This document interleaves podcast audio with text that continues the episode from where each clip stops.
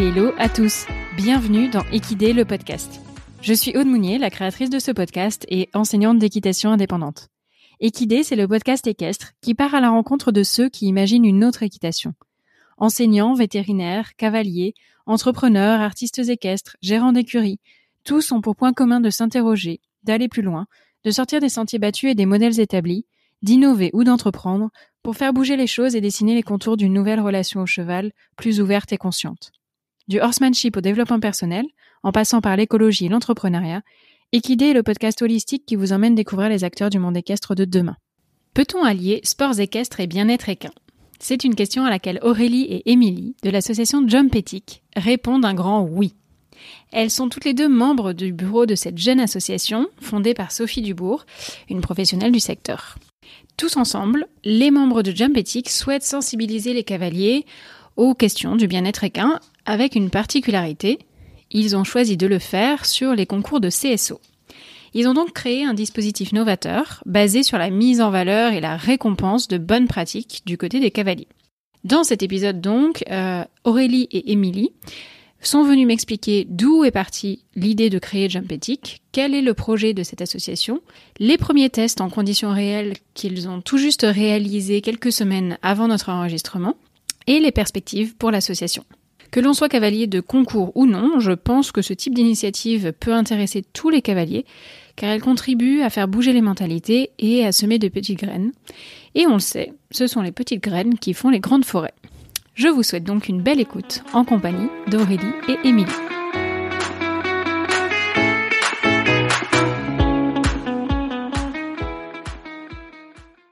Bonjour Émilie et Aurélie. Bonjour. Merci d'avoir accepté mon invitation dans Equidé, le podcast. Euh, je suis ravie de vous accueillir. Vous faites euh, partie de l'association Jump Ethic, euh, à laquelle on va s'intéresser aujourd'hui.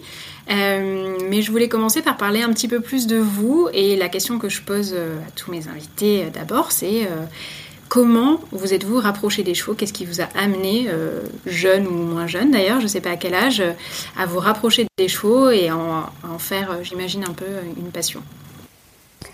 Bonjour Aude, euh, tout d'abord. Euh, merci euh, de nous inviter sur ton podcast. alors, pour ma part, on va dire qu'en bonne parisienne, le contact avec les chevaux et le milieu rural n'était pas forcément très aisé à la base. Et je crois que ma première mon premier contact avec le, cheval ou, l'équitation, c'était avec les, petits chevaux de bois du champ de Mars, euh, pour tout te dire.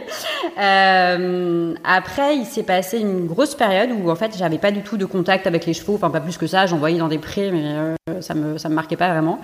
Et, et mon, mon, premier souvenir avec le cheval et qui s'est tout de suite mué en, en passion totale, c'était en Normandie où, où j'ai passé toutes mes vacances depuis, depuis mon enfance. Et je pense que il devait faire un temps absolument magnifique, comme usuellement en Normandie. Et une amie de ma maman euh, m'a emmenée euh, à Martinva.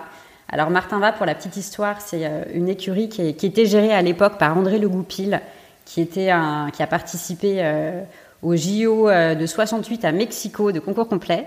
Et j'ai eu la chance de commencer l'équitation sous son instruction. Ah oui, euh, voilà, donc c'était c'était tout de suite dans le grand vin. Euh, c'était une écurie très familiale, hyper sympa, et, euh, et j'ai tout de suite accroché. Je vais avoir, ouais, ça a 14 ans, 14-15 ans. Et je crois qu'en rentrant à Paris, euh, euh, je me suis tout de suite inscrite dans un, dans un centre équestre et j'ai passé galop 1, 2, 3, 4 de mémoire la même année. Euh, et le virus était, euh, était entré. Et très rapidement, j'ai eu, j'ai eu une, une jument qui était du coup réformé de polo qu'on avait euh, qu'on avait acheté et qui euh, qui était euh, qu'on a mise en Normandie et, j'ai des souvenirs de vacances à, l'adolescence avec les copains qui avaient d'autres poneys avec des, des courses sur la plage et on faisait des concours de saut en Amazon accru histoire de, de faire le le concours de celui qui ferait le plus de gâteaux le lendemain et, et voilà un peu comment tout a commencé. Génial. Et Aurélie? Eh ben, écoutez, euh, on, partage, euh, on partage le, notre euh, parisianisme originel. moi, je suis pas du tout d'une famille du, du, monde du monde équestre. Par contre, moi, j'ai commencé à 3 ans à l'île Saint-Germain, à Paris, Et ensuite, euh, ensuite déménagement. Alors euh, voilà, c'était la version euh, Poney Club des années 70-80, vraiment, puisque l'île Saint-Germain, c'était les premiers Poney Club FFE, tout ce qu'il fallait. Voilà, des, de, pour vraiment accueillir de plus en plus et d'avoir de plus en plus de licenciés. Donc j'ai fait partie de ce bain-là. Et déménagement en Bretagne. Et là, je suis arrivée dans un centre équestre hyper familial avec un homme de cheval, un vrai homme de cheval à partir de mes 9 ans, je crois. Et euh, voilà, j'ai pas quitté les écuries jusqu'à mes études où j'ai été forcée euh, de retourner vers la ville. Euh, et là, j'ai une grosse période de rupture. Euh, c'était un peu une rupture amoureuse avec, l'équitation, la, la, capacité de trouver un endroit où monter qui soit aussi chaleureux et, et dans, lequel je, dans lequel je retrouve aussi la confiance avec un instructeur. Et, euh, et, voilà. Et retour, euh, et ben après, euh, après la naissance de mes enfants, alors j'ai fait des allers-retours comme ça, un peu à droite à gauche. Et là maintenant j'ai trois enfants, trois enfants cavaliers. Moi je suis de nouveau à cheval et on est installé dans des écuries dans le 78, aux écuries Grand-Pierre, dans le 78. Et voilà. Et on se plaît beaucoup. Et j'ai retrouvé cette ambiance pour mes enfants et pour moi-même avec avec une ambiance une ambiance complète, mais mais mais dans le bon sens de la compétition. Voilà, avec les vraies valeurs de la compétition. c'est génial en plus de Ouais, et puis de transmettre ça à ses enfants, j'imagine. Ah, je pense qu'ils ont le virus encore plus que moi en ce, qui, les concerne maintenant. Ça devient. Je, je, je, me dis que bon, j'ai peut-être fait, j'ai peut-être commis une erreur financière avec toute cette histoire. Alors, pour avoir vu les filles d'Aurélie, je confirme. Elles ont participé, ouais. Alors du coup, pour en revenir. Euh, euh, justement, on parlait de, la période d'études qui est souvent une période où on rompt un petit peu avec, euh, avec nos habitudes équestres. Quels ont été vos parcours euh, respectifs voilà, plus professionnels? Et est-ce que vous avez souhaité un jour travailler en rapport avec le, monde du cheval ou, pas du tout? Alors, alors, à la base, moi, il y a une espèce de il y avait une espèce d'ambivalence euh, dans mon esprit. J'ai toujours voulu euh, travailler de près ou de loin dans le milieu du cheval. Euh, voilà, mais poussé par un milieu familial qui était pas du tout, du tout euh, là-dedans, euh, je me suis retrouvée, mais à mon plus grand, enfin plaisir aujourd'hui, hein, mais je me suis retrouvée en droit, à faire des études de droit. Je suis docteur en droit public. Euh, voilà, j'ai rassuré toute la famille. je suis avocate, docteur en droit, tout va bien. Et et puis voilà, puis la vie fait son cours et on a envie de voilà d'avoir des d'autres choses. C'est comme ça que je suis rentrée dans ce DU euh, au Haras de la Sens avec Paris Descartes. C'était le petit, voilà, le petit vélo dans la tête qui continuait en se disant il manque un truc pour ton équilibre, il manque un truc, peut-être la crise de la quarantaine, j'en sais rien, euh, certainement. Mais euh, voilà, et je suis rentrée dans ce DU avec aucune euh, aucune idée en tête. En tout cas, simplement le fait de me faire plaisir. Il y avait l'accroche droit équin. Je me suis dit bon, allez, euh, l'un dans l'autre, je me perds pas trop et on verra ce qu'on en tire. Voilà, exactement. Et c'est comme ça que je suis. Ouais, d'accord. Il n'y avait pas un, un, projet Il avait aucun projet, euh, en tout cas pas, pas structuré euh, et pas conscient, certainement pas conscient euh, là-dedans. Mais par contre, j'avais toujours cette envie de. Alors, si c'était pas à titre pro, mais, mais de m'investir d'une manière ou d'une autre dans le, dans le, dans le milieu d'équitation, dans le monde de l'équitation. Donc euh, voilà. Et ce DU, ces rencontres, on en reparlera certainement, euh, avec euh, avec des personnes avec lesquelles on a envie de travailler et de faire des choses en commun. Donc voilà la vie, quoi. la vie qui, qui pose les petits jalons et les petits cailloux au bon endroit au bon moment. comme par hasard, exactement. Et Émilie, du coup, est-ce que c'est un peu le même parcours Parce que vous avez la même profession, je crois? Euh, alors, on a la même profession, euh, tout à fait. Après, c'est vrai qu'on n'exerce pas euh, dans les mêmes matières. Alors, pour, pour vous, ça peut peut-être paraître un peu aride, mais en fait, en tant qu'avocat, c'est un peu comme les médecins, on a chacun nos spécialités. Alors, ce que Aurélie vous disait, c'est que euh, elle, est, elle en droit public, euh, en, tout cas euh, jusqu'à ce jour, pas principalement. Aurélie, tu m'arrêtes si, si, je me trompe. Et pour ma part, euh, moi j'ai suivi un, un, parcours excessivement classique pour arriver à devenir avocate, c'est-à-dire j'ai fait la fac de droit. alors à la base, pour répondre à ta vraie question, est-ce qu'on a voulu toujours travailler dans le milieu équin oui, mais sauf que comme tous les adolescents, je rêvais d'être euh, cavalière internationale. mais euh, malheureusement, euh, j'ai démarré trop tard et je pense que je n'avais pas le talent nécessaire. Euh, c'est dur, c'est dur. Donc, donc beaucoup plus classiquement, je me suis orientée vers la fac de droit. Et Et donc du coup, j'ai commencé à exercer euh, en droit des affaires euh, en tant que collaboratrice euh, d'abord. Alors collaborateur, ça veut dire c'est comme si on était, on va dire salarié dans un dans un cabinet. C'est-à-dire que j'avais j'avais des patrons à qui je devais rendre des comptes, mais on n'a pas le même statut que les salariés. Et au bout de huit ans, j'ai désiré m'installer. Et euh, bah, comme Aurélie, c'est-à-dire que euh, je pense que pendant nos études, on a fait un petit break avec l'équitation. Euh, et quand je me suis installée, moi, j'ai repris l'équitation euh, à la faveur d'un séjour touristique en Mongolie où je me suis remise à cheval. Et en rentrant à Paris, je me suis dit mais il faut absolument que je recommence à monter à cheval. Et, euh, et à l'époque, du coup, j'ai commencé comme je venais juste de m'installer en tant qu'indépendante avocate j'ai eu de plus en plus de, personnes qui me demandaient euh, des conseils pour la vente de tel cheval, pour etc., euh, etc. Et en fait, au fur et à mesure, je me suis dit mais c'est pas possible. Il y a un manque cruel de juridique euh, dans le milieu équin, alors que les enjeux financiers peuvent être excessivement importants et que c'est une activité qui est en plus excessivement risquée. Euh, et là, je me suis dit, mais en fait, c'est là-dedans que je veux me, spécialiser. Euh, et de fil en aiguille, j'ai eu de plus en plus de, dossiers.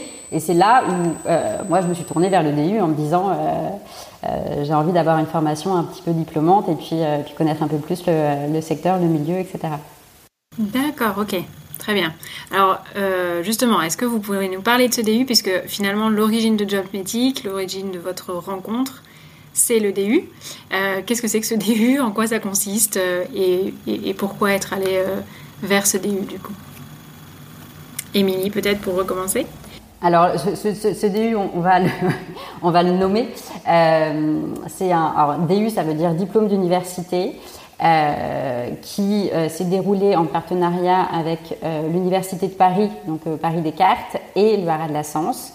Et son intitulé, c'est Bien-être et droit du cheval. Éthique, bien-être et droit du cheval, pour être totalement complète.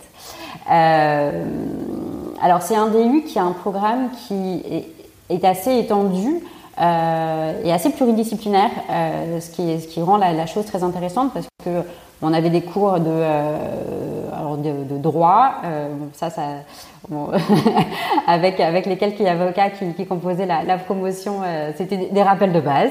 Euh, mais c'est très bien pour justement pour les non avocats parce qu'il y avait, ça faisait partie de la, la majeure partie de la, la promotion, hein, de rappeler aussi quelles sont les les bases et les évolutions justement en termes de, de droit animal, quels ont été les jalons historiques. On avait euh, de la, sociologie euh, du, travail du cheval. On avait des cours euh, donnés par des vétérinaires justement sur les sujets de, bien-être.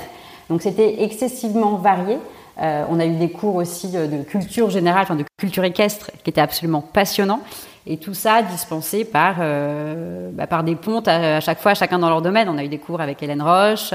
Euh, enfin voilà, c'était euh, donc on a eu à chaque fois des, des, personnages qui étaient vraiment éminents dans leur matière. Et je pense que, outre le côté euh, potentiellement professionnel qu'on peut en retirer, euh, humainement et en tant que cavalier, en tout cas à mon sens, mais je pense que c'est aussi le point de vue de, de tout l'ensemble de la promo, on en ressort véritablement enrichi. Et euh, les personnes qui font ce DU, en fait, euh, euh, quel est l'objectif finalement? Enfin, à quoi ça mène en termes de, débouchés professionnels ou est-ce que c'est plutôt de l'enrichissement personnel? Enfin, quels sont un peu les profils qui font ce DU et à quoi ça, peut nous servir concrètement? Alors déjà, c'est un diplôme qui, qui sert de formation continue. Euh, C'est-à-dire qu'on ne peut pas la faire simplement en formation initiale, alors de mémoire, parce que j'ai pas le pas le formulaire sous les yeux, euh, mais il, fa, il, faut déjà avoir euh, une licence ou une maîtrise, ou, enfin en tout cas un diplôme principal en amont. Et, je pense que, en tout cas, au vu de la diversité des profils qui se sont inscrits à SDU, ça ne vise pas à l'exercice d'une profession en particulier. C'est-à-dire que c'est véritablement dans une recherche d'apport personnel et euh, pour pouvoir l'intégrer à un projet qui est euh, éminemment personnel et euh, à, à, chacun d'entre nous. Parce que là, si je reprends le profil, on était une promo de, de 10 environ. On avait donc trois avocats, deux, une gérante de Poney Club, donc qui est Sophie, qui est la présidente de l'association, une enseignante indépendante, on avait un retraité euh, et euh, on avait aussi quelqu'un qui était justement en reconversion professionnelle. Euh, Clotilde, qui si elle nous écoute, euh, elle travaillait dans l'aérospatiale donc et, et, qui faisait ça de manière à titre purement purement personnel. Donc on avait des profils qui étaient très très divers. Et donc je pense que chacun chacun y prend ce qu'il a envie ce qu'il a envie d'y prendre et, et, et l'intègre à, à, son projet alors de vie ou professionnel ou les deux le cas mmh. échéant. Comme vous, finalement, vous disiez que vous n'y alliez pas forcément avec un objectif précis derrière, mais que ça s'intégrait dans votre démarche euh, du moment, on va dire. Cette recherche-là, parce que j'allais dire, j'imagine que le début, ça remet, enfin, ça chamboule pas mal de choses. Euh, à quel point est-ce que ça vous a euh, interrogé Enfin, à quel point le DU vient remettre les choses en perspective en fait au niveau éthique, bien-être animal, comment on en ressort de, de, ce DU après un an à avoir étudié tout ça? Alors moi, il y a deux niveaux. Euh, il y a le niveau équin, bien-être animal et tout ce qui va autour. Et euh, il y a la notion d'éthique. Et j'avoue que les deux euh, sont venus se, cumuler pour moi. J'ai eu une réflexion à deux niveaux. Alors, il y a eu la partie professionnelle autour de l'éthique, euh, où j'ai commencé à réfléchir un peu autrement en dehors du droit et à me dire est-ce qu'il n'y a pas des choses à faire? L'éthique c'est quoi? Euh, on a beaucoup travaillé quand même sur ce sujet-là aussi au-delà de, de, travailler sur le, le bien-être équin hein. euh, c'est quoi l'éthique? C'est comment est-ce que ça se définit? Euh, dans quel cadre? Est-ce qu'il y a une méthodologie de définition de l'éthique? Et ça moi je l'ai pris vraiment euh, à titre pro et maintenant je suis en train de vraiment développer une activité à ce titre-là sur la, la, une réflexion sur la, facilitation pardon et la définition d'une charte des chartes éthiques ou en tout cas de, de lignes directrices pour les organisations publiques comme privées. Donc ça c'est vraiment le, ce que j'en ai retiré à titre professionnel, ce qui n'était pas du tout prévu euh, dans le dans, dans, le dispositif. Et puis euh, au niveau euh, au niveau de l'équitation, euh, moi je crois que ça m'a permis de prendre un recul que j'avais pas euh, du tout. Euh, déjà beaucoup de connaissances, de culture générale au, milieu, au niveau du, du, du, milieu dans le milieu du, dans le milieu équestre qu'est-ce que, comment se structurer la filière, casser des voilà, casser des idées préconçues. Euh, ça a permis vraiment une remise en perspective totale.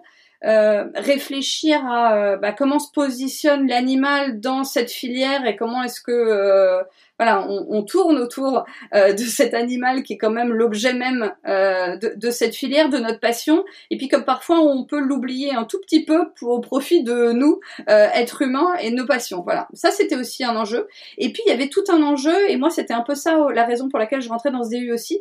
C'était de me dire j'entends beaucoup de choses au niveau des mouvements animalistes euh, des antispécistes. Euh, j'accroche, voilà, plus, moins. Il y a des choses qui me parlent, d'autres vraiment pas. Je, je et j'avais besoin d'infos. Euh, puis ça, c'est peut-être certainement ma formation de juriste. J'ai besoin d'avoir, euh, voilà, des avantages, des inconvénients, puis faire ma propre analyse. Et ce DU m'a permis ça. Et ça, j'ai vraiment trouvé ça que c'était, trouvé en ça que c'était vraiment très intéressant. C'est que ça nous a permis d'avoir à la fois des éléments positifs dans un sens, des arguments dans un autre, et d'avoir vraiment notre propre raisonnement et notre propre réflexion personnelle. Le DU n'a pas une aucune orientation, c'est euh, vraiment académique et universitaire en cela, c'est vraiment très large.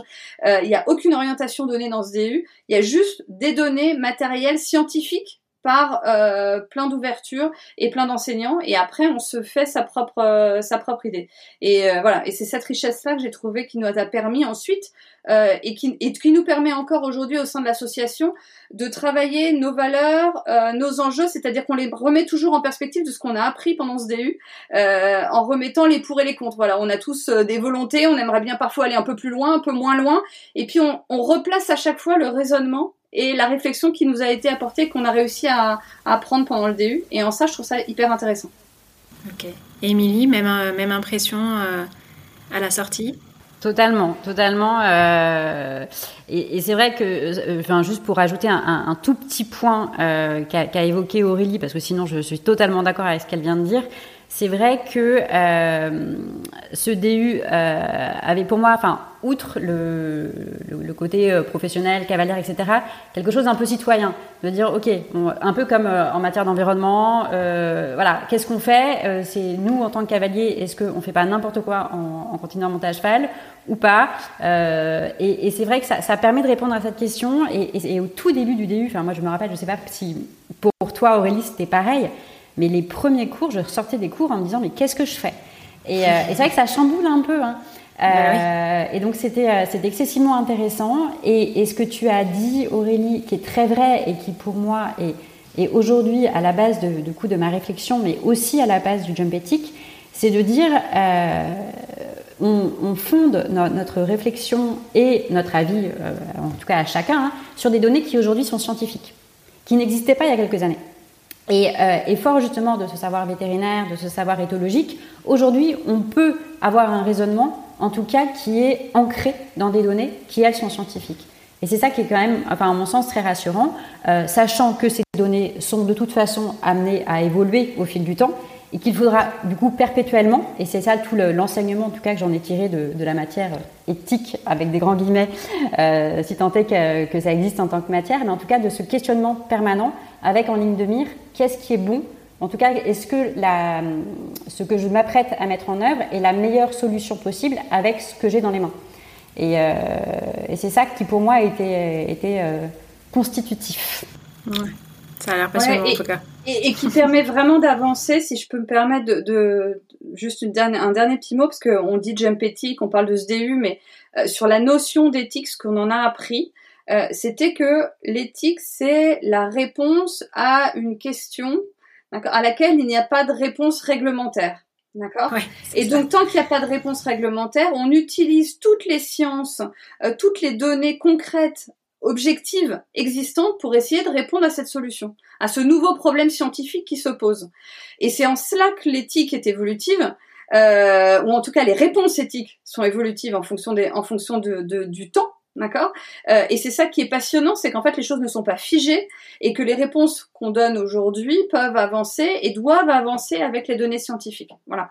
Et, et ça, moi, c'était une approche qui était vraiment intéressante. Euh, c'est qu'on n'est pas dans une position, dans un jugement de valeur.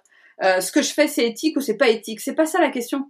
Euh, c'est il y a des données scientifiques qui existent, d'accord, et qui vont me permettre de bah, modifier mon comportement parce que j'ai des connaissances qui vont me permettre de dire oui ou non finalement bah, cette façon de faire, elle est peut-être à, à, faire évoluer. Voilà. Mais avant j'avais pas la donnée, donc techniquement je ne voilà, j'étais en libre à moi de ne pas faire mieux auparavant parce qu'on n'était pas suffisamment informé.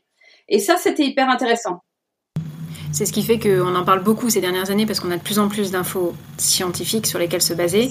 Alors qu'avant, ça devait être encore plus flou parce que finalement, euh, il n'y avait aucun moyen, entre guillemets, de prouver que quelque chose euh, euh, pouvait être plus ou moins éthique. C'est vrai que c'est quelque chose, notamment dans le milieu, dans le milieu équestre, hein, comme on a été en manque cruel jusqu'à ces, ces, 20 dernières années de données scientifique, notamment en ce qui concerne l'éthologie, en réalité, tout le savoir qu'on avait, était purement empirique. Et donc, soit on, appliquait bêtement euh, ce qu'on nous avait dit euh, et ce qu'on nous enseignait et, qui pouvait s'avérer juste ou pas, mais dans ces cas-là, enfin, c'était de la pure croyance euh, dans, l'enseignement qu'on nous donnait. mais sinon, on n'avait pas de source de vérification, pas de, pas de libre arbitre qu'on pouvait se construire. Tandis qu'aujourd'hui, un, les données scientifiques existent, et deux, elles sont de plus en plus diffusées. C'est-à-dire qu'aujourd'hui, quand vous allez sur le site de l'IFCE, il y a quand même c'est un puits de données qui est, euh, qui est absolument impressionnant. Donc, euh, et c'est vrai que ce, DU, en tout cas pour ma part, mais je pense pour, euh, pour l'ensemble des, de la promotion, ça nous a permis vraiment de se dire, ok, le fait c'est un questionnement permanent et effectivement basé sur, sur la science. Ok. Et, et, du coup, donc, vous faites ce DU et comment vient l'idée de Jump Ethic, de qui elle vient, comment elle vient et comment vous en arrivez à créer cette association? Aurélie? Alors, ouais, euh, Jump Ethic c'est le projet de Sophie Dubourg. Euh, Sophie Dubourg, qui est la présidente de, l'association, qui faisait partie du DU, euh, et qui a présenté ce projet comme mémoire de fin d'études de fin d'année, d'accord? Elle l'avait en tête depuis un bout de temps, euh, voilà, ça lui trottait dans la tête, euh, c'était des valeurs et des choses auxquelles elle, euh, elle croyait depuis un certain nombre d'années, et elle l'a mis sur, sur papier à l'occasion de ce DU. Et à l'issue du DU, bah, fort d'échanges entre nous, elle a rameuté un petit peu de monde et on s'est intéressé au sujet pour essayer de la soutenir euh, puisque elle y tenait, mais avec l'idée que seul ce serait compliqué à mettre en œuvre, que ça nécessitait du temps, de l'implication et, et puis quelques compétences. Alors elle, elle est gérante de Poney Club avec un réseau puisqu'elle est installée depuis un certain nombre d'années, depuis nombreuses années dans le Sud-Ouest, donc avec un gros réseau sur place. Euh, nous euh, plus extérieurs, mais avec d'autres compétences à accoler. Et c'est comme ça en fait que s'est fait le voilà l'association et, on a décidé de monter cette, euh, cette structure. D'accord, donc elle avait déjà cette démarche éthique finalement avant le avant le DU. Du coup, Est-ce que vous pouvez nous expliquer du coup cette association donc créée par Sophie Dubourg Vous, vous avez choisi de la rejoindre et en quoi ça consiste? C'est qui? C'est quoi? Quel est le projet de cette, euh, de cette jeune association? Bah, alors, euh, Jump Ethics, c'est une association, donc euh, loi 1901, qui n'a pas de but lucratif, qui a été créée donc par, Sophie Dubourg. On l'a dit. alors, juste petite précision parce qu'on on, l'avait dit en off, mais c'est peut-être important de le préciser ici. Sophie Dubourg n'est pas la DTN, même si elle a, elle a son nom. on est six membres du bureau. Euh, donc Aurélie qui, euh, qui, est là, Sophie présidente, Louise euh, qui est enseignante d'équitation indépendante, Rodolphe qui est avocat également, Marion qui est enseignante d'équitation dans le club de Sophie et je crois que j'ai fait le tour. Et l'objectif, l'objet de l'association, c'est la sensibilisation aux questions de bien-être équin. Euh, vraiment, j'insiste sur ce mot sensibilisation parce que c'est véritablement l'objectif et l'objet de l'association. Euh, c'est l'objectif premier, c'est du, du, coup de créer des discussions, de créer des questionnements, et, c'est en, en, ça qu'on peut faire le lien avec, justement avec euh, le DU dont on parlait à l'instant. Et cet objectif de sensibilisation, comment il se traduit euh, concrètement euh, eh bien, dans euh, le champ d'application qu'on a choisi, parce qu'il faut bien euh, commencer par, par quelque chose, du coup, la compétition de CSO, parce que c'était le domaine de prédilection de la, majorité des gens qui composent l'association. Comment ça se traduit concrètement? Euh, donc, je pense qu'on en reparlera un petit peu, plus en détail après. Mais c'est de, faire euh, de la compétition, euh, du, bien-être animal et du bien-être équin, une condition de participation à cette compétition de CSE. Euh, et, bah, Aurélie, tu, me compléteras euh, si, euh, si, j'oublie des points. Mais nous, il y a, un sujet principalement qui, nous tient à cœur et, surtout qui tient, qui tenait beaucoup à cœur de, Sophie, c'est les conditions de vie. raison pour laquelle, comme condition de participation à la compétition, donc comme condition d'accès aux compétitions de jump éthique, il faut remplir une déclaration sur l'honneur qui est basé sur trois critères. Un, euh, les contacts sociaux euh, de son cheval, donc il faut certifier que son cheval a des contacts sociaux. Euh, deux, qu'il a un accès aux fibres euh, en quantité suffisante sur une journée. Et trois, qu'il ait des sorties quotidiennes.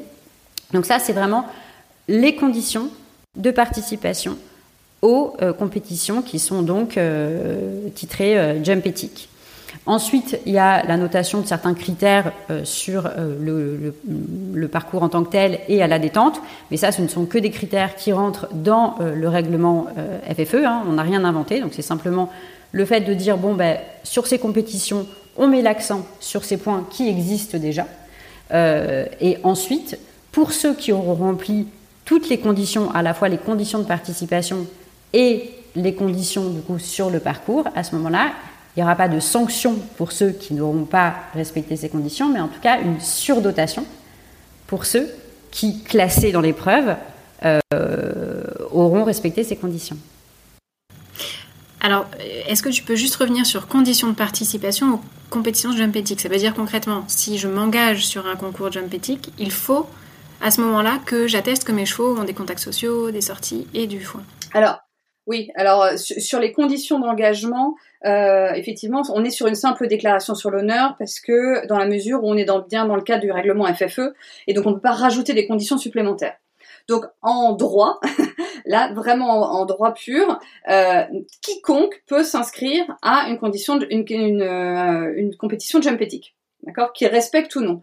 Par contre, nous sur place ou par la suite, et c'est là où on est en train de travailler sur l'outil, mais, mais, mais le, l'objet même de la déclaration sur l'honneur euh, est imposé à l'entrée au paddock, d'accord, en dernier recours. Vous devez déclarer sur l'honneur que vous remplissez ces trois conditions qui vous permettent d'accéder hypothétiquement à la surdotation si ensuite vous remplissez les conditions de la grille jump. Voilà. Donc en fait, ces conditions de déclaration sur l'honneur, elles sont pour l'accès à la surdotation. Euh, elles sont aussi nous nos valeurs euh, intrinsèques et fondamentales de l'association de jump éthique, mais elles ne peuvent pas à ce jour être une condition supplémentaire d'engagement. Donc c'est pour ça que je vous dis n'importe qui en théorie peut s'inscrire euh, au, au, jump éthique parce que c'est euh, un concours FFE et que donc on ne peut pas rajouter à ce jour de conditions euh, aux, aux, compétitions FFE. Voilà. Mais, mais, mais pour nous, les valeurs intrinsèques, voilà. Alors l'idée c'est que ça se joue sur la connaissance des uns et des autres et que en pratique, euh, on imagine peu euh, de gens venant s'engager sur des épreuves jump éthiques, euh, puisque elles sont, elles seront localement, enfin tout le monde se connaît dans le milieu, sachant qu'on ne remplit absolument pas les conditions et que on est loin de la, on est loin du résultat. le regard des pairs va être suffisant pour ne pas forcer le trait et, aller s'engager. Puisque l'objectif c'est d'avoir des, des, concours vraiment jump éthique. Où quand j'y vais, je sais que c'est organisé par l'association. Tout à fait. L'objectif, il est double. Alors, on n'est pas on une association d'événementiel en tant que telle, d'accord et on n'est pas organisateur euh, de concours. Donc nous, on se colle sur des compétitions existantes, d'accord Et on a une ou deux épreuves euh, labellisées, euh, des épreuves jump éthiques sur le week-end ou sur la journée, d'accord Choisies avec l'organisateur. Là, dans un premier temps, ce qu'on souhaite faire, c'est créer un circuit avec quelques euh, quelques lieux euh, qui soient des circuits avec où voilà où les critères sont remplis, avec de l'événementiel un peu autour, des, des petites conférences, voilà, qu'on puisse communiquer, sensibiliser autour des épreuves et qu'il se passe des choses autour des épreuves. Donc voilà, on ne les multipliera pas euh, sur le territoire, on va pas les démultiplier dans tous les sens, mais on cherche à avoir à créer petit à petit un circuit de 4, 5 dates dans l'année euh, qui permettront de retrouver Jump Ethic un peu partout en France aussi, puisque l'idée c'est pas nécessairement de faire un circuit où les gens suivent et vont faire 600 km pour aller euh, pour aller concourir. Euh, c'est plutôt qu'on soit qu'on intervienne à droite et à gauche. Ça c'est le premier point. Et puis dans un second temps, pour l'instant on n'y est pas, mais on, on essaye d'y réfléchir, c'est de dire ben on pourra former, euh, labelliser des gens, des organisateurs qui ont envie de faire du jump ethic chez eux mais sans qu'il y ait de l'événementiel autour, sans que nous on soit là. Euh, mais on va essayer de les former, euh, puis ça nous permettra aussi de remplir les caisses de l'association pour pouvoir faire d'autres choses. Euh, donc voilà, venez vous former aux épreuves jump. On, on, sera heureux de le faire avec vous pour pouvoir justement qu'il y ait des épreuves éthiques voilà, qui soient faites un peu partout sur le territoire, chez des organisateurs, dans des épreuves clubs, voilà, dans, des petites, euh, dans des petits week-ends à droite et à gauche, chez n'importe quel organisateur, et que ça puisse, ça puisse se faire dans des bonnes conditions. Nous, l'idée, il est évidemment de ne pas à la fois dévoyer le nom de Jump Ethic en disant bah, n'importe qui peut le faire, euh, c'est super, et puis en fait il n'y a plus de respect des conditions, donc on, on, est un peu coincé là-dedans. C'est pour ça qu'on essaye d'envelopper ça autour de la formation euh, et de dire bah voilà si vous voulez le faire très bien, vous pouvez accoler notre nom et puis euh, notre existence avec vous. Vous le faites tout seul, mais par contre il y a des conditions. Voilà, et on vous donne pas notre nom et notre logo pour rien quand même. Il faut il faut porter ces valeurs là. Mais ce sera quand même l'organisateur qui organisera son truc. Donc il y aura vraiment deux niveaux. Euh, c'est un peu notre euh, notre objectif là maintenant, c'est de se dire il y a deux niveaux de d'objectifs et de, de missions pour Jump Et moi en tant que cavalier, du coup, je vois ça, euh, enfin très concrètement, hein, je vais être très terre à terre, mais au moment où j'engage sur FFE Compète, par exemple, je vois que l'épreuve est labellisée Jump et l'avantage pour moi finalement d'engager sur cette épreuve, c'est la surdotation. C'est ça Tout à fait. Tout à fait. C'est qu'effectivement, euh, alors encore une fois, euh, n'auront accès à la surdotation que les personnes qui seront euh, classées, quoi qu'il arrive. Donc, euh, donc ça sera les, meilleurs qui, qui pourront avoir à la surdotation. Mais si vous êtes classé et que vous avez respecté toutes les conditions, à ce moment-là, vous aurez droit à la surdotation. Et puis l'idée, l'intérêt aussi pour le cavalier, c'est de, nous ce qu'on souhaite aussi faire, c'est de créer une communauté. Euh, communauté de cavaliers qui partagent des valeurs, de sensibiliser là, dans, dans ce sens, et d'où la création de voilà de, cette réflexion sur euh, des, des, liens entre cavaliers qui ont envie de se démarquer, de montrer qu'ils ont envie d'aller vers une équitation plus vertueuse, je sais pas, mais en tout cas euh, recentrer un tout petit peu sur euh, sur la place du sur la place du cheval, ce que font la plupart des cavaliers. Enfin, on est bien là dans quelque chose où on n'est pas du tout en train de stigmatiser qui que ce soit. Euh, on, on, sait bien que la démarche elle est globalement vertueuse, euh, mais on, mais on souhaite vraiment voilà avancer les choses avec euh, une communauté de cavaliers. Et on a eu l'exemple à Barbas qui était notre premier euh, notre première épreuve test. à Barbas, il y a des cavaliers qui sont venus parce que c'était jump éthique. D'accord. Alors justement, Barbas, c'était votre coup d'essai. Euh, donc concrètement, qu'est-ce que vous y avez mis en place pour répondre à, ces objectifs? Et comment ça s'est déroulé? Alors, pour, un coup d'essai, c'était un coup de maître. Non, on va, se, lancer, quand même quelques. euh, non, on, remercie surtout Xavier Trouillet de nous avoir euh, fait confiance et d'avoir fait confiance à Sophie et à toute notre équipe pour euh, l'organisation de ce week-end, parce que c'était une première, que bah, c'est lui qui quand même s'engageait lourdement sur dans la démarche que, euh, que mettre des épreuves jump éthiques, ça paraît d'évidence euh, quand on est quand on commence à faire partie de cette, euh, cette réflexion-là, euh, ça l'est pas nécessairement et on voit que ça crée des crispations. Donc euh, voilà, il faut il faut l'entendre.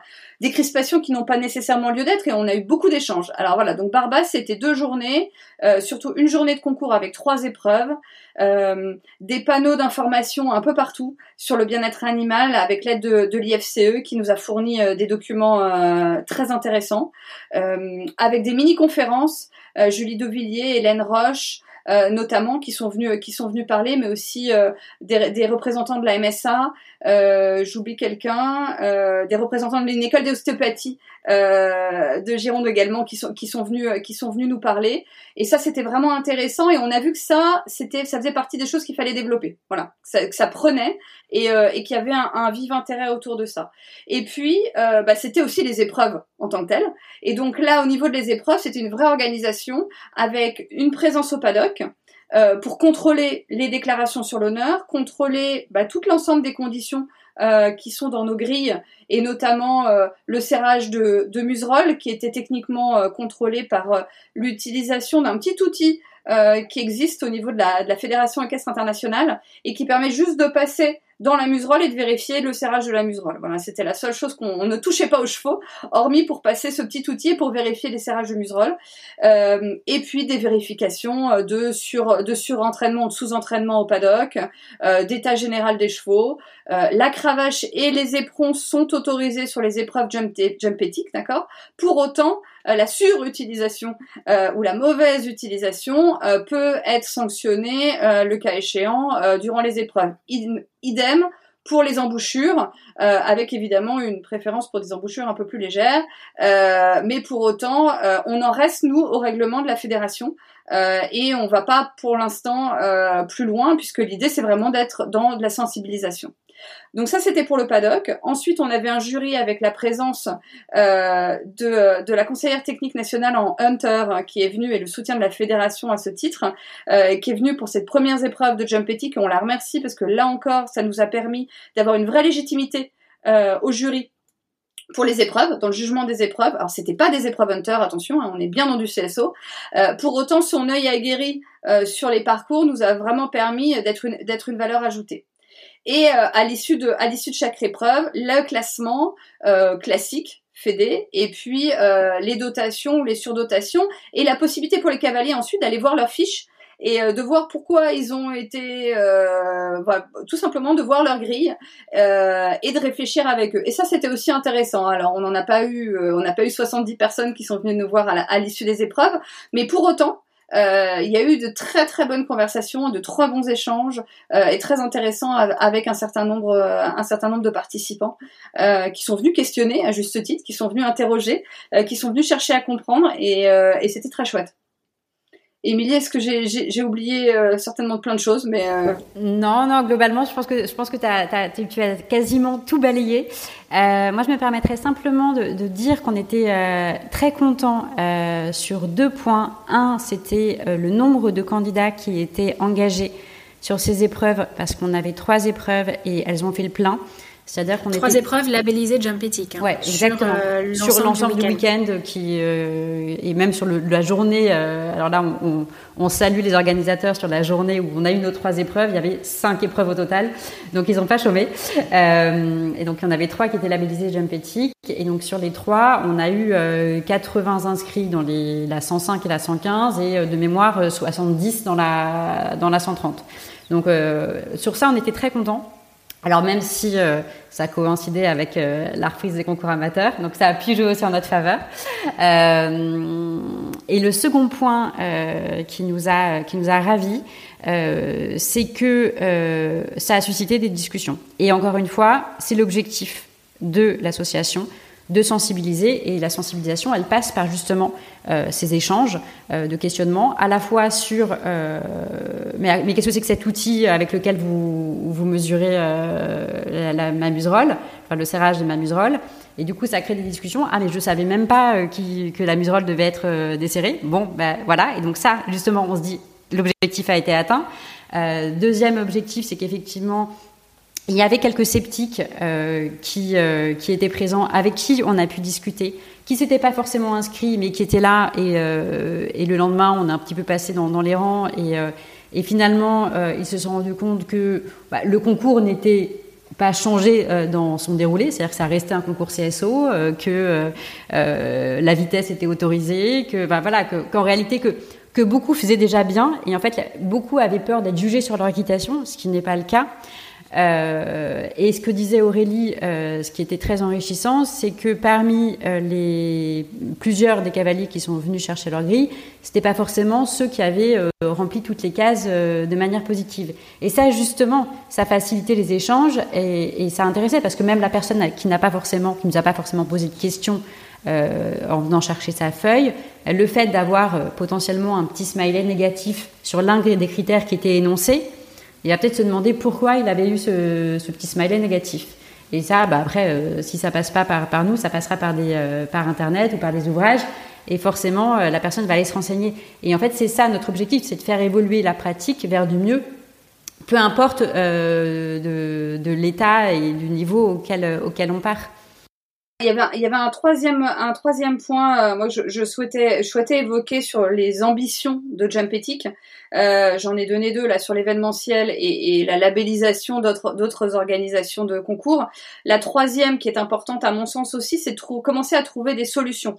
Une des ce, qui, ce qui ressortait des échanges euh, donc on a eu qu'on a pu avoir avec certains barbastes, c'était dire oui, mais euh, votre position elle est un peu facile euh, sur les conditions de vie et d'hébergement, dans la mesure où bah, vous comprenez bien que le foncier, que voilà les conditions, l'organisation de notre structure, etc., qui sont des, réels, des réelles problématiques, je l'entends complètement, hein. mais on voit qu'il y a des solutions parfois, qu'elles existent et, euh, et, donc on va avoir dans, dans les outillages qu'on a là et qui nous accompagnent euh, grâce à l'IFCE, mais euh, on, on, va prendre d'autres outils en main pour montrer justement et mettre en valeur dans les, durant les épreuves des exemples, des sources financières aussi et euh, voilà des, des, pistes en tout cas euh, de réflexion pour que chacun puisse se dire ah bah tiens effectivement là je pourrais appuyer sur tel bouton euh, pour essayer de chercher des financements puisque finalement je vais réussir à retrouver par tel ou tel biais. Voilà. Donc on essaye de réfléchir à ça aussi pour être constructif. Voilà. Et, et pour renforcer cette idée on est bien dans la sensibilisation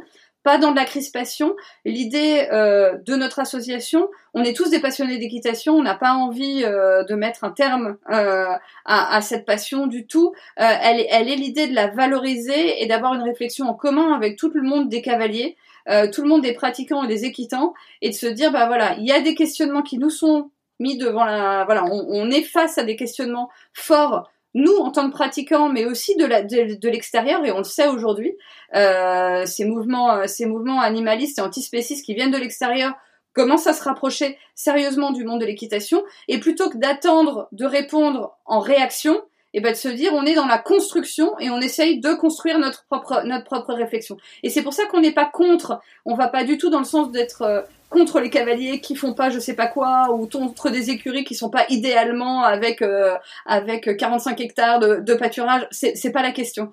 Euh, l'idée c'est de se dire voilà on a des problèmes on essaie de les résoudre et on essaie de réfléchir et de mener ce, ce, combat ensemble pour répondre au mieux avec nous nos outils qui sont les conditions d'hébergement, l'accès aux foins et, et, les, et, les, contacts sociaux qui sont nos trois, nos trois points de, de prédilection sur le, de sensibilisation sur le sujet.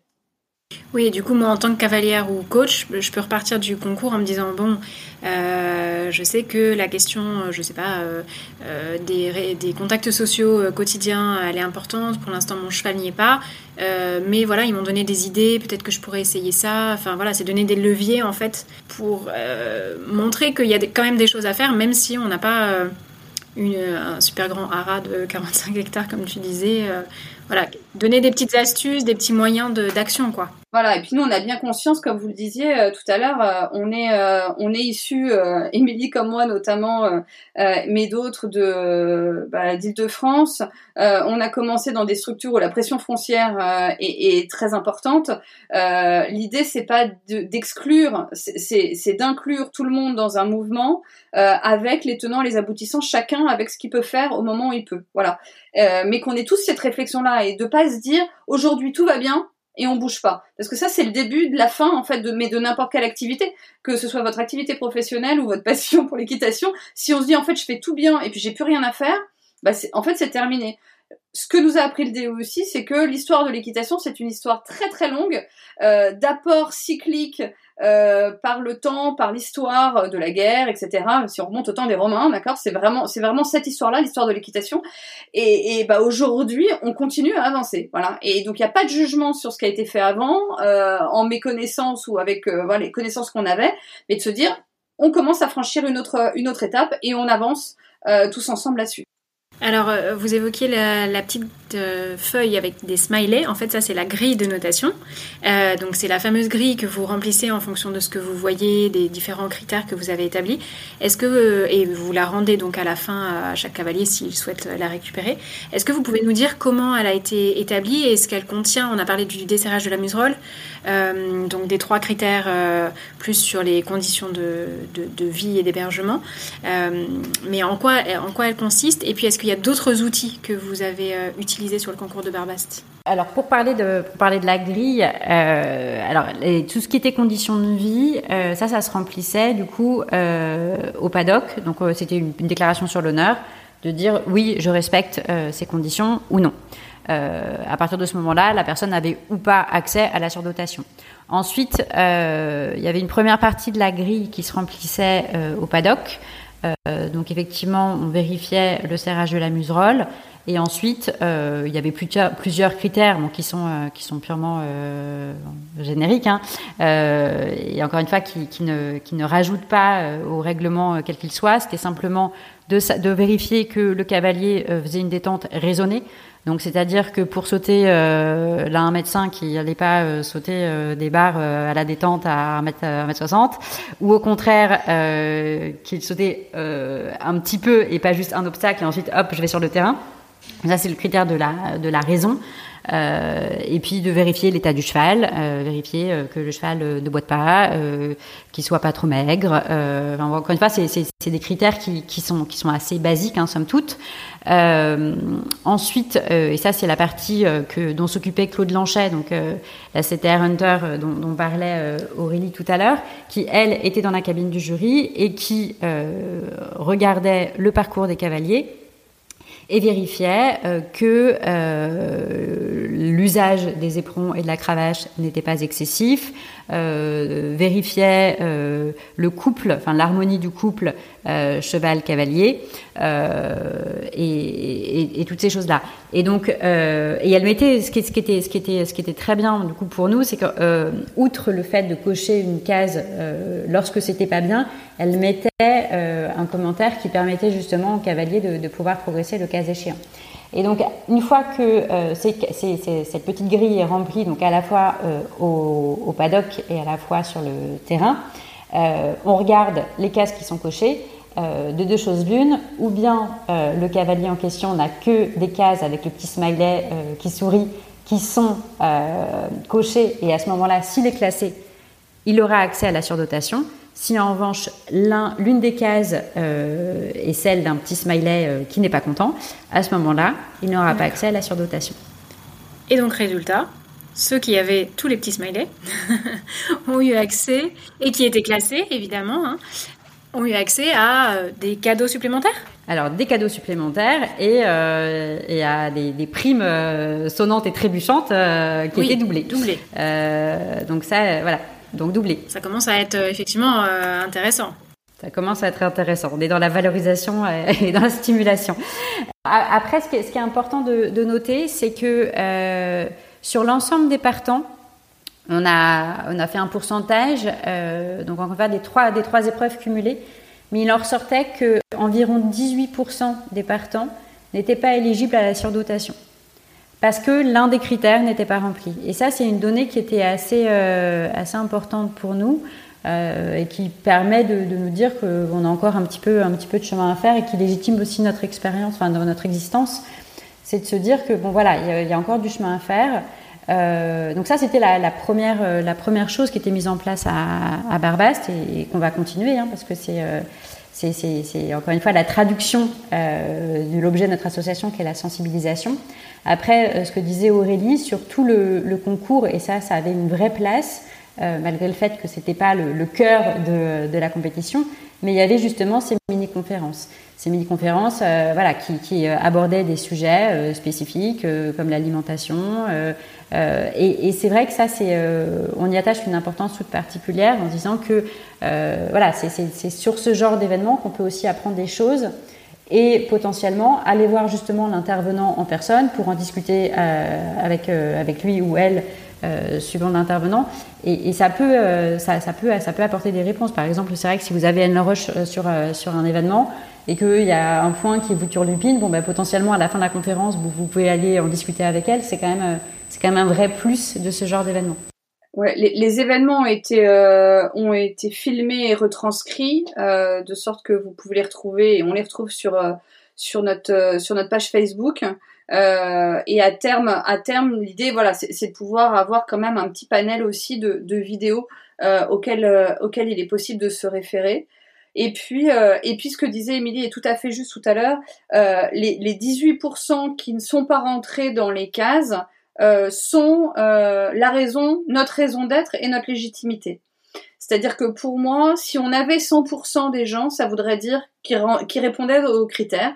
Euh, ça voudrait dire qu'en réalité, on organise un concours pour des gens qui sont déjà euh, suffisamment sensibilisés euh, pour euh, pour ne pas avoir enfin pour que notre existence soit inutile en réalité. Voilà euh, tout simplement. Et, l'objectif c'est d'arriver à ces 100% partout mais c'est pas non plus un concours d'entre-soi. Ce que je veux dire par là c'est que les épreuves jump euh, c'est pas un concours, euh, c'est pas du CSO en cordelette. Je, je, caricature parce que je sais que ça, voilà, ça marque les esprits, mais mais euh, c'est vraiment c'est vraiment ça la démarche. On n'est on n'est pas tous avec des chevaux pieds nus, euh, sans mort et et qui sautent un mètre trente, d'accord? C'est pas du tout le but de la démarche.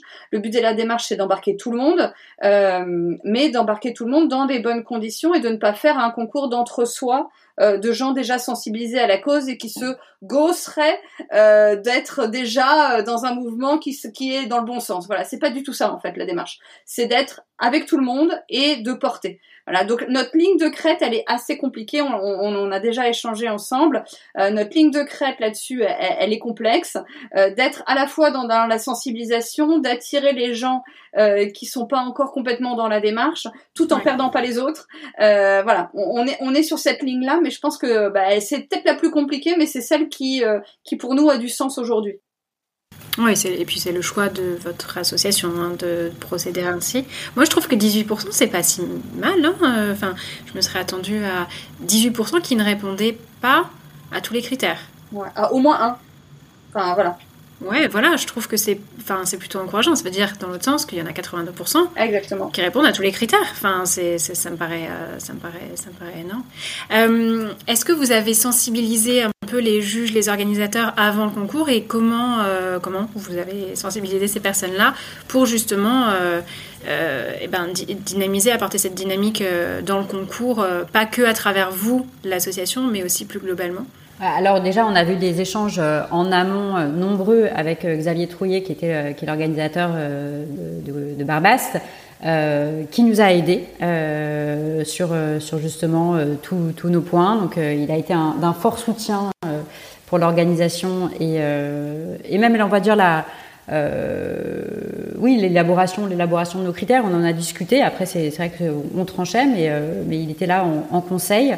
Euh, et ensuite, euh, en amont euh, du concours, on a fait une réunion justement avec toutes les personnes présentes, donc notamment commissaire au paddock, jury, dont notamment Claude Danchet qui, qui, qui est envoyé par, par la FFE, le speaker également qui a été d'une grande aide, qui rappelait justement qu'il s'agissait d'épreuves jump éthiques et tout. Et c'est vrai qu'il a eu un vrai rôle durant toute l'organisation du du concours et, euh, et parmi euh, les personnes qui, euh, qui, qui, avaient des stands et qui exposaient sur le, sur le concours, il y avait certains des partenaires de l'association qui du coup pouvaient se faire le cas échéant un relais euh, de, euh, des valeurs de l'association. Et, et je, je, cite à cet égard euh, CW VetLab, qui est intervenu dans le cadre d'une mini-conférence et qui offrait la possibilité aux cavaliers qui le souhaitaient d'essayer gratuitement la sangle connectée pour justement vérifier si l'état de, de, leur cheval était, était adéquat lors du,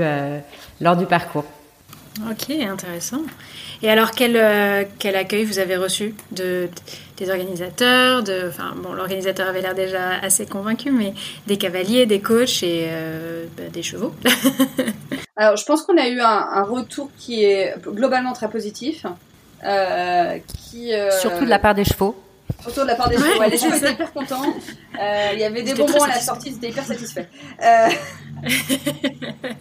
leur taux de sucre, leur, taux de sucre n'était pas au top, ça. On, et ça, ça, on, en tirera les conséquences. très éthique, ouais, ouais, les bonbons on, on, en tirera, on en tirera des conséquences par la suite.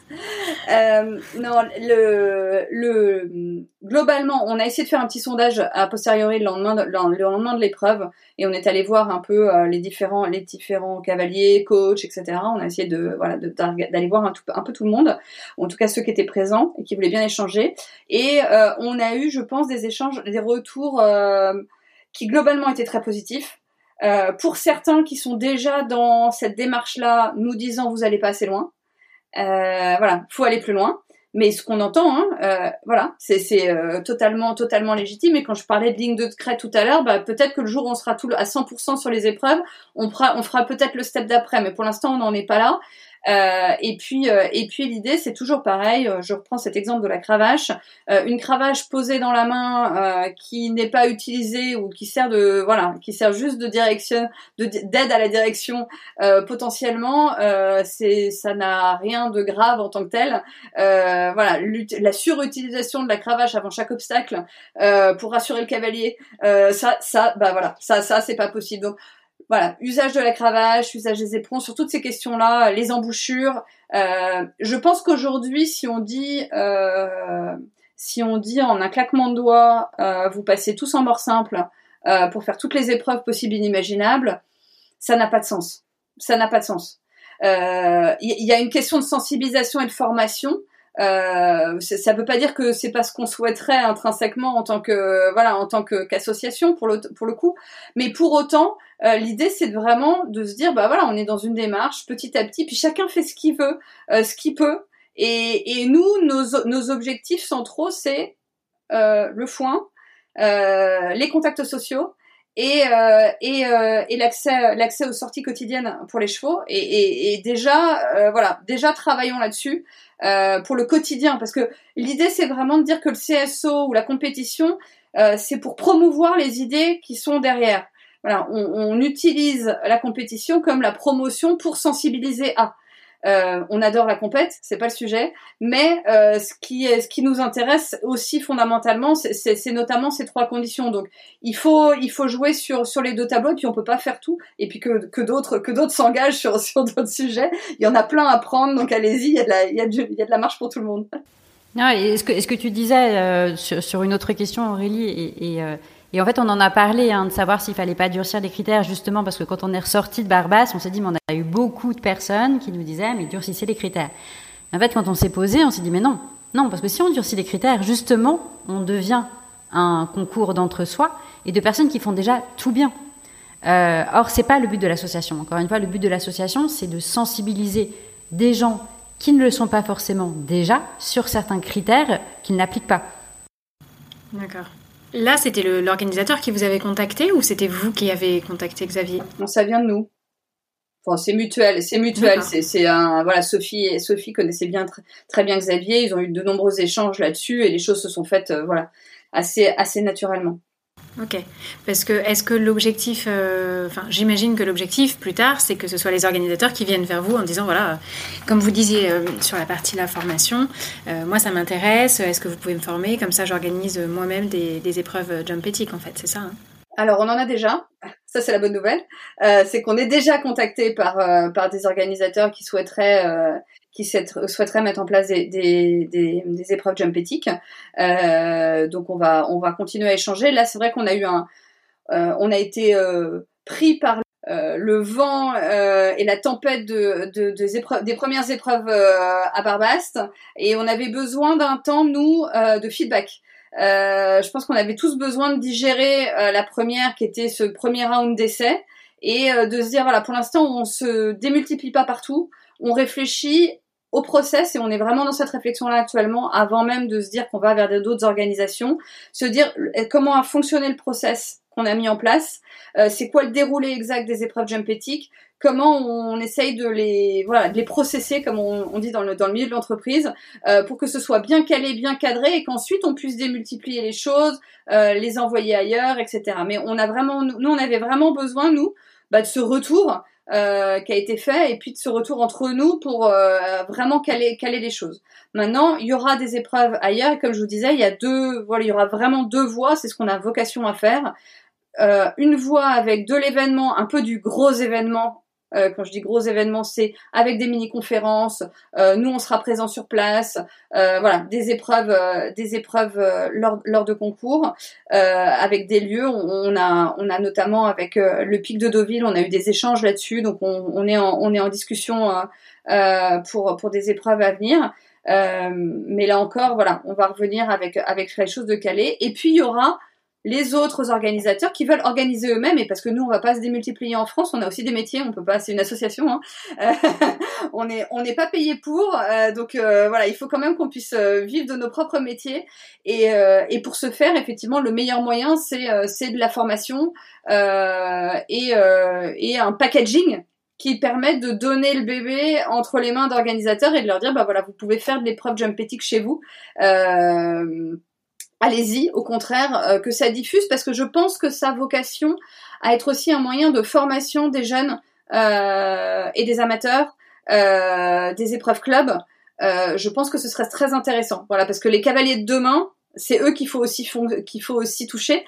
Notre objectif, il est de travailler avec les cavaliers, grands cavaliers d'aujourd'hui, parce que bah, parce que la lumière qu'il y a et l'aura qu'ils ont permettent ensuite de faire retomber sur les plus jeunes. Mais le fondamental, c'est quand même nos jeunes et, et, la nouvelle génération de cavaliers qui soit qui soit formée à ces questions-là ou qui est le voilà le petit vélo dans la tête qui, qui tourne là-dessus. donc ce serait vraiment ce serait vraiment important à mon sens qu'on puisse on puisse développer ces, épreuves-là. Justement, j'y venais parce que là, vous avez fait un choix volontaire sur une compétition euh, amateur pro. Euh, pourquoi ne pas avoir commencé par du pro vraiment haut niveau, euh, voilà, les compétitions un peu internationales qu'on voit, en se disant que c'est peut-être plus visible ou que, en tout cas, si on commence par le haut, après, ça ruisselle sur, bah, sur les niveaux plus amateurs, club alors, je pense qu'il y a eu deux choses. Euh, la première, c'est une question d'opportunité, c'est-à-dire qu'on avait ce contact avec euh, avec Xavier euh, et que le choix s'est fait sur justement ce week-end de Barbast où il y avait ces épreuves à la fois pro et à la fois amateur pour justement voir quel était le ressenti de ces épreuves jump tant chez les pros que chez les amateurs. D'accord. Il y avait les deux sur un même week-end, c'était. Voilà, c'était vraiment, ça fait partie des, des, euh, des, épreuves où effectivement qui, qui, qui réunissent pro, pro et amateurs. Et, et en ça, c'était assez intéressant d'avoir d'avoir le retour des deux. Euh, à terme, évidemment, euh, on en rêve euh, d'une belle épreuve, d'une belle grosse épreuve pro jump éthique, évidemment. voilà, on a, on a des rêves de Paris 2024. Paris 2024, ça. de belles pelouses, voilà, de belles pelouses bien vertes, de voilà, on, on, en rêve. Mais mais justement, il faut bien commencer quelque part et il faut commencer en ayant voilà une structure. Et je pense que là, on est on est, on est tous assez carrés dans nos modes de fonctionnement respectifs avec, euh, avec des, des, des, points de vue un peu, euh, voilà, de temps en temps. Et, on avait tous besoin que les choses soient carrées et un peu formatées pour être sûr de pouvoir euh, démultiplier le modèle, voilà, et de pas se perdre. Dans une surcom ou d'avoir une espèce d'image déjà d'une structure qui qui fait que du pro non en fait l'objectif c'est quand même le cavalier le cavalier club, le jeune cavalier euh, et le cavalier pluro, etc. Mais voilà, c'est toute c'est toute la filière et tout le monde du cheval qu'on avec lesquels on a envie de travailler. Donc euh, il n'y a pas de il y a pas de choix et ce choix de Xavier avec Xavier était, était, était vraiment hyper intéressant et on le remercie encore. Et justement, cette volonté de travailler avec toute la filière. Donc là, vous disiez que la FFE avait délégué Claude Lancher, euh, que nous, on connaît bien en Hunter, euh, puisque c'est notre euh, conseillère technique. Est-ce que vous avez pour projet de travailler avec la FFE ou d'autres associations pour atteindre vos objectifs enfin, Est-ce qu'il y aurait une dynamique plus collective quelque part? On est en contact avec, avec la Fédé. Euh, pour preuve d'ailleurs la présence de, de, de Claude Lanchel sur le sur le concours euh, et on va poursuivre cette euh, cette, cette participation et cette ce partenariat euh, qu'on qu'on aimerait effectivement euh, approfondir. L'idée évidemment, alors on était dans la période électorale avant le lancement de Barbast. là, on se retrouve dans la période olympique. donc on va on essaie de on essaie de jouer entre les deux. C'est chargé. Voilà, c'est chargé. Euh, c'est assez chargé en ce moment, mais euh, mais on espère bien pouvoir euh, poursuivre ces, ces, réflexions avec eux. Et puis on a besoin de la Fédé, notamment on, on, en a un peu parlé, mais pour travailler nous nos outils, faciliter notamment les déclarations sur l'honneur, etc. Je fais un appel du pied à la Fédé si vous nous écoutez. on a besoin de vous pour pour travailler pour travailler avec nous. Et euh, donc voilà, donc on est vraiment, euh, on est vraiment open. Et puis à terme, c'est le, je sais que c'est le credo de Sophie, mais mais elle a complètement raison. Euh, à terme, on a vocation à disparaître. Euh, notre assaut, le jour où euh, bah, tous les critères, comme je voulais, comme ce, Émilie vous le disait, qui sont la grille jump éthique, qui représente en fait les conditions du règlement de la Fédé, ni plus ni moins, avec quelques points, voilà, quelques points de focus bah, ce jour-là, on aura, on aura plus vocation euh, et, dans le respect de la charte du bien-être équin, qui est quand même la base, nous, l'outil qu'on a utilisé à la base pour ensuite étayer et la grille et nos, valeurs, euh, c'est la charte du bien-être équin qui est signée par l'ensemble de la filière. Bah, une fois que tout ça sera mis en œuvre euh, et appliqué, bah, on n'a plus vocation à exister, ce sera parfait. Cet épisode deviendra collector, du coup. Euh, dans les hum, interventions d'Hélène Roche, la Barbaste, euh, donc moi j'ai écouté un peu euh, les petites vidéos, elle parle d'avancer, en fait, que l'important c'est d'avancer dans le doute, dans les questionnements. est-ce que c'est suffisant et est-ce que aujourd'hui on en fait suffisamment pour améliorer le bien-être animal dans le secteur équestre? Est-ce que ce, questionnement il est suffisamment présent et est-ce qu'il est entre guillemets suffisant? Il faut passer quand même à l'action. Euh, c'est tout, euh, l'objet de, l'association, c'est-à-dire de, dire euh, voilà le bien-être équin, on en parle, on en parle beaucoup, euh, et l'association, c'était de se dire bon, c'est une voie d'application de ces questionnements sur le bien-être équin. C'est de dire voilà, on n'est pas juste là à se questionner, euh, on essaye de, mettre en pratique euh, les, théories, les enseignements qu'on en a tirés, etc. Euh, parce qu'effectivement, euh, beaucoup de choses ont été faites, hein, et ça, euh, je pense que dans les dix dernières années, il y a eu un progrès énorme à tous les niveaux. et ça, il faut le, il faut le reconnaître. Après, de se dire, est-ce que ça va suffisamment vite? Est-ce que ça va suffisamment loin? Est-ce que ça va partout? Bah, la réponse a priori, c'est de se dire que non, sinon on ne serait pas là aujourd'hui. Et sinon, je pense qu'il n'y aurait pas autant de questionnements justement et de tables rondes et d'articles sur les questions du bien-être équin. Euh, et de se dire, bon voilà, maintenant qu'on a réalisé qu'il y avait potentiellement des, problématiques, même s'il y a eu beaucoup de progrès de fait, de se dire comment effectivement on fait bouger des choses. Et donc la réponse de Jump Ethic, c'est d'organiser, en tout cas avec l'aide d'organisateurs, des concours CSO qui potentiellement, on l'espère, pourront se diffuser à d'autres disciplines. Euh, le dressage, le complet, euh, le, le hunter peut-être. Euh, mais en tout cas, de se dire, voilà, on essaye de mettre en, pratique les connaissances qu'on a, qu'on a déjà accumulées, parce qu'effectivement, le bien-être, il ne suffit pas d'en parler, il faut aussi le mettre en application. Ouais, c'est ça, on est dans le passage à l'acte, quoi. Euh, Émilie, je, je, reprends ce que tu dis souvent, mais, mais euh, tu évoques souvent le parallèle entre euh, l'écologie, la protection de l'environnement et le bien-être équin et notre démarche. Et en fait, c'est un peu ça, c'est-à-dire que depuis des années, euh, en matière d'écologie, on se cache tous derrière notre petit doigt en disant ça va pas, ça va pas, ça va pas, et puis on tourne sur nous-mêmes sans réellement réaliser euh, les efforts euh, ou euh, la mise en pratique. Aujourd'hui, on voit qu'on commence à y aller, euh, doucement mais sûrement, mais mais c'est encore c'est encore doux, c'est encore tout doux. Ben je pense que c'est exactement la même, c'est ce que tu dis souvent, Émilie, hein, c'est la même problématique dans dans dans, dans ce domaine en, en matière de bien-être équin et de sensibilisation, c'est dire on voit bien qu'on en parle beaucoup aujourd'hui. C'est foisonnant dans toutes les magazines, dans les lectures. Vous regardez les blogs euh, ou euh, les Facebook euh, du, milieu du milieu des équitants, ça ne parle que de ça. Ça souspire, ça se fâche, ça voilà, c'est un, sujet de crispation.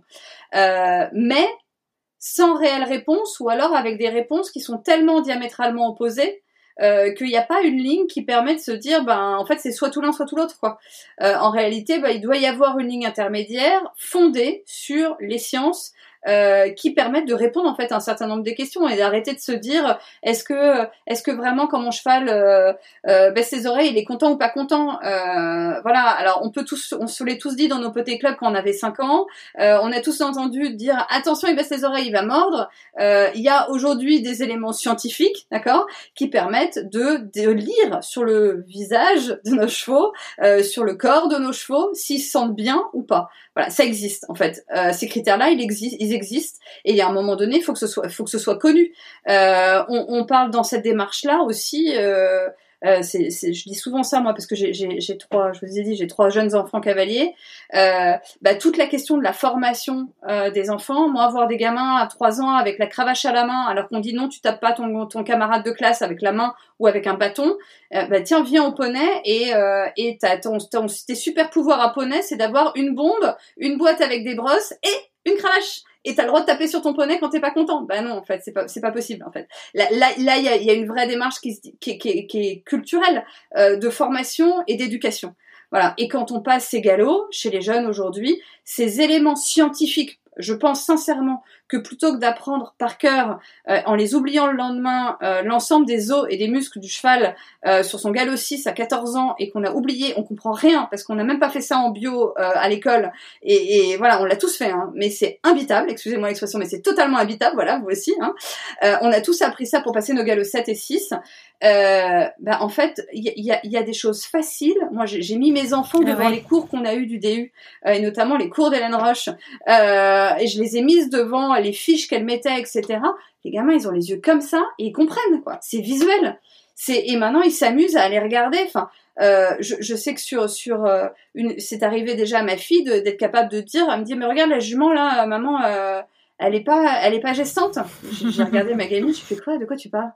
Et, effectivement, bah en fait, elle a l'œil. Voilà. Et ça se forme très vite. Ils ont beaucoup plus l'œil que nous.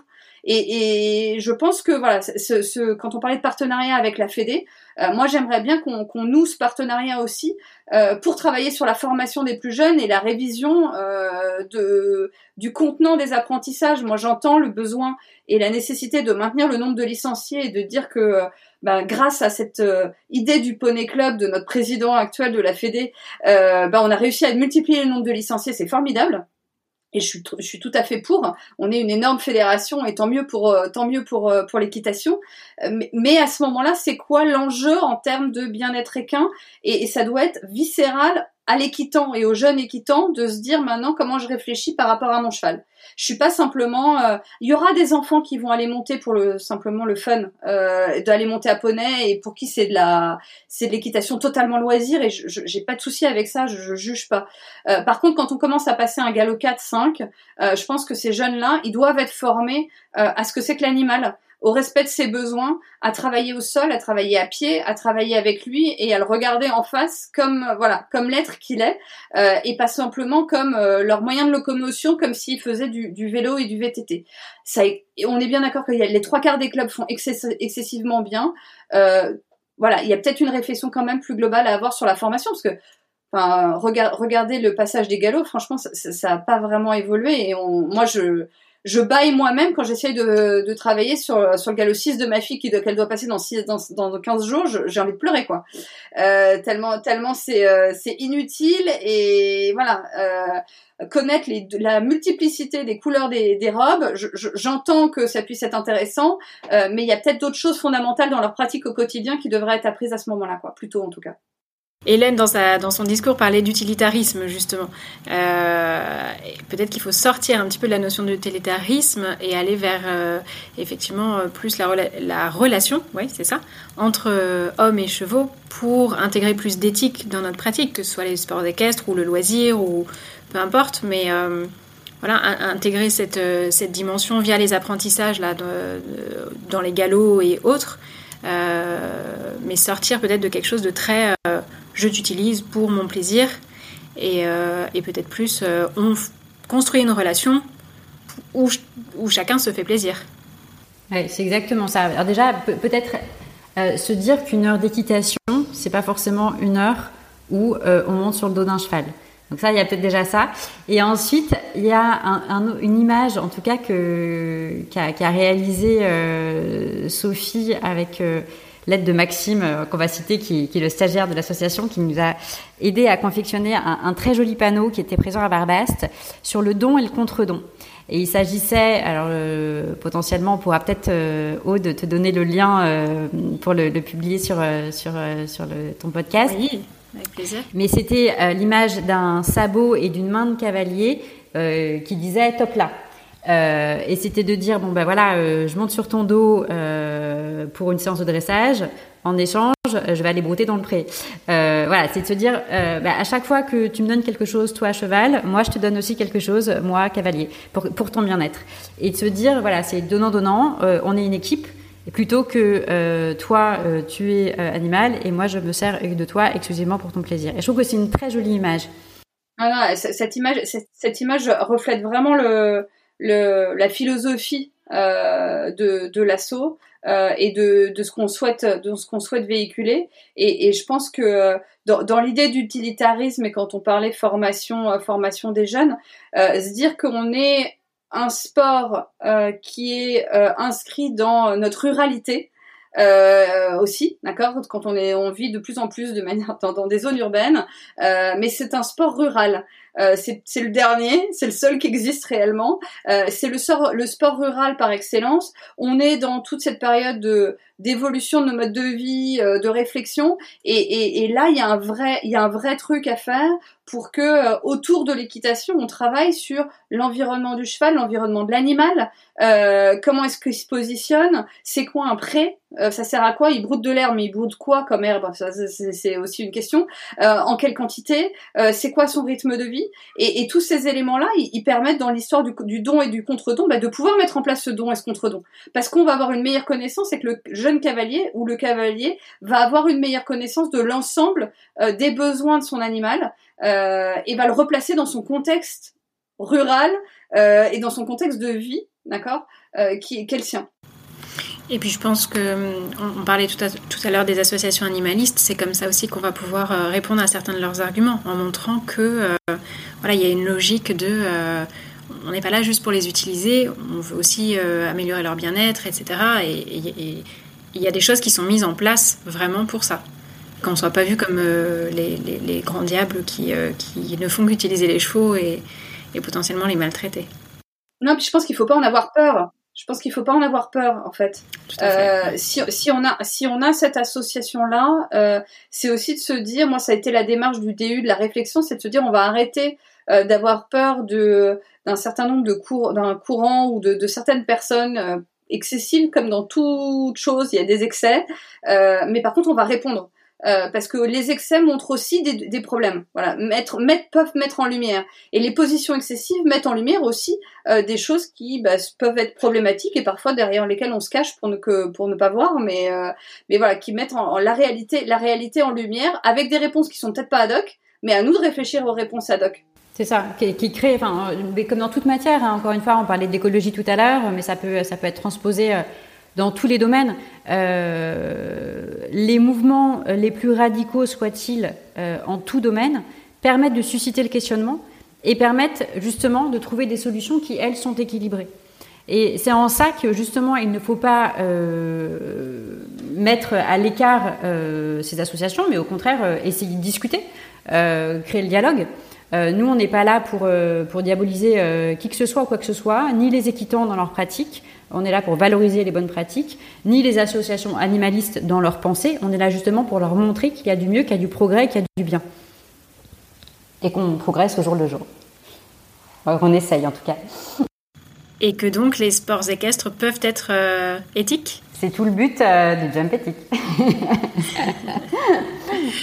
Alors du coup, euh, pour terminer, est-ce qu'à titre plus personnel, vous pouvez nous dire euh, comment vous, vous imaginez un peu le, monde équestre de demain, même si là on a apporté pas mal de pas mal d'éléments, mais euh, qu'est-ce que vous aimeriez y voir et euh, en dehors du fait que Jump Ethic n'existerait plus,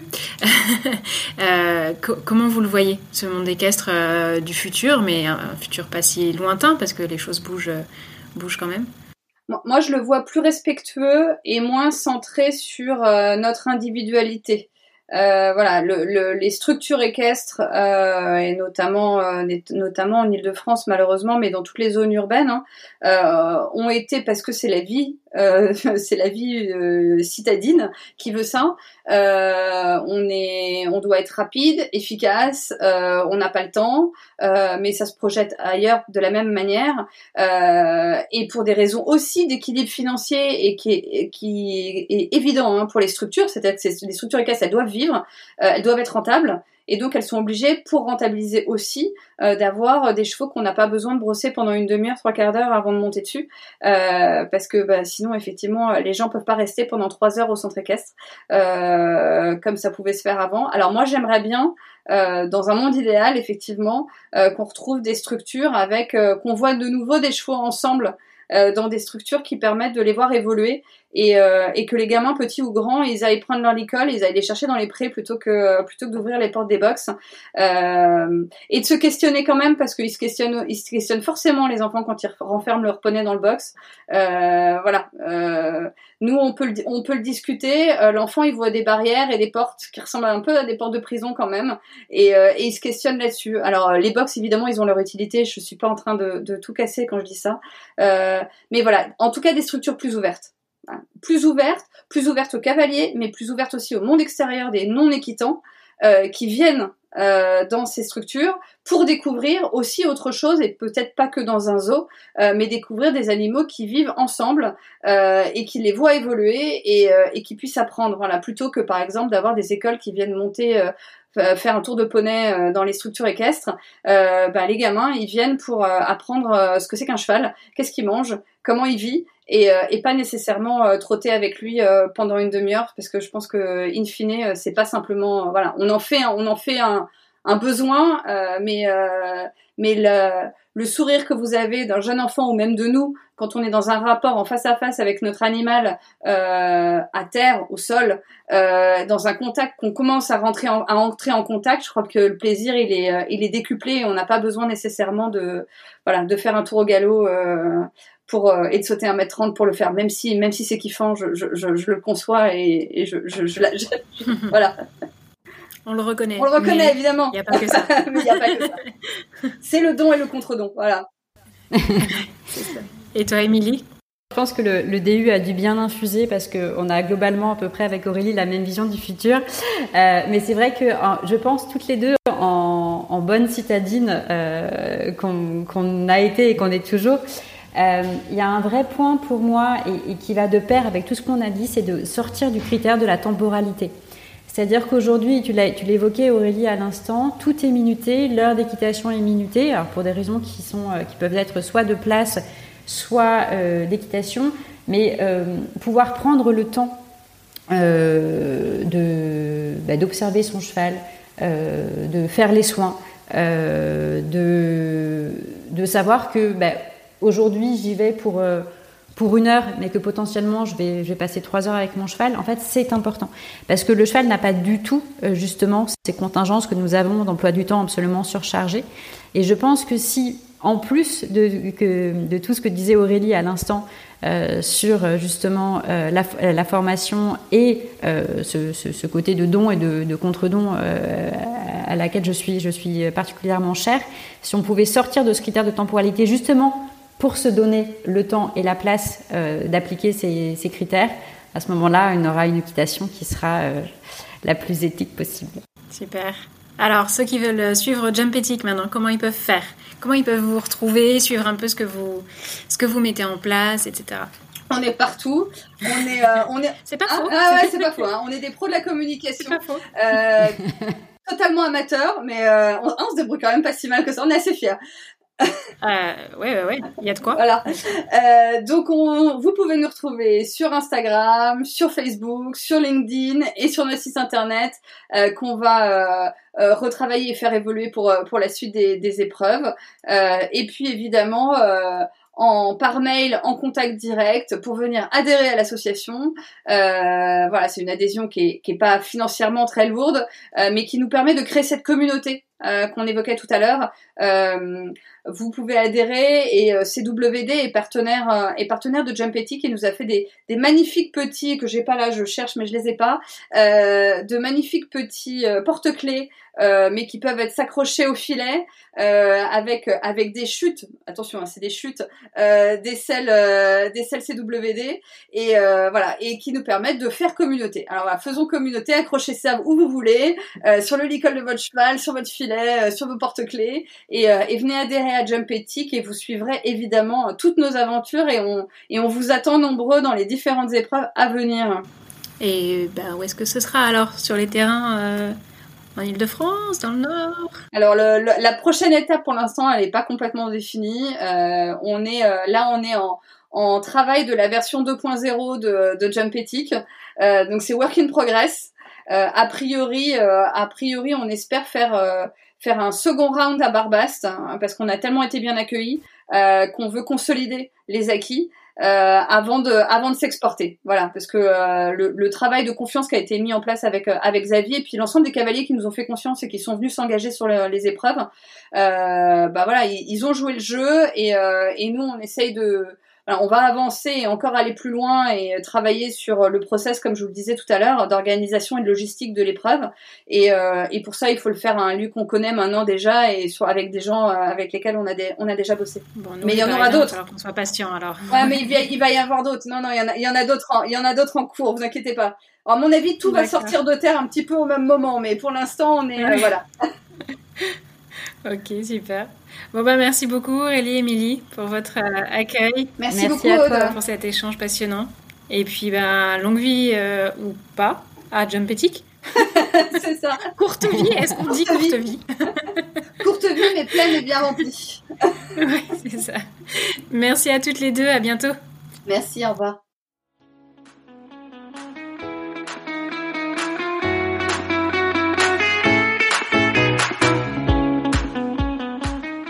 C'était Aurélie et Émilie de l'association Jump Ethic. J'espère que cet épisode vous a plu. Alors voilà, avec cet épisode et la présentation de ce beau projet qui contribue lui aussi à faire bouger les lignes, je clôt cette première saison du podcast.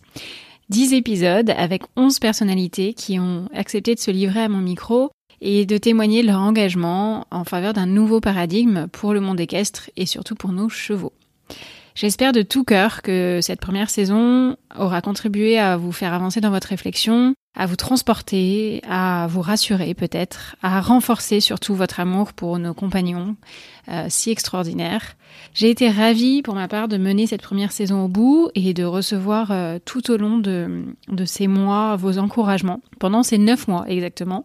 Euh, neuf mois, c'est vraiment le, temps d'une gestation et euh, eh bien c'est assez rigolo puisque à quelques semaines près, j'accoucherai bientôt d'un autre bébé, un vrai cette fois, en chair et en os.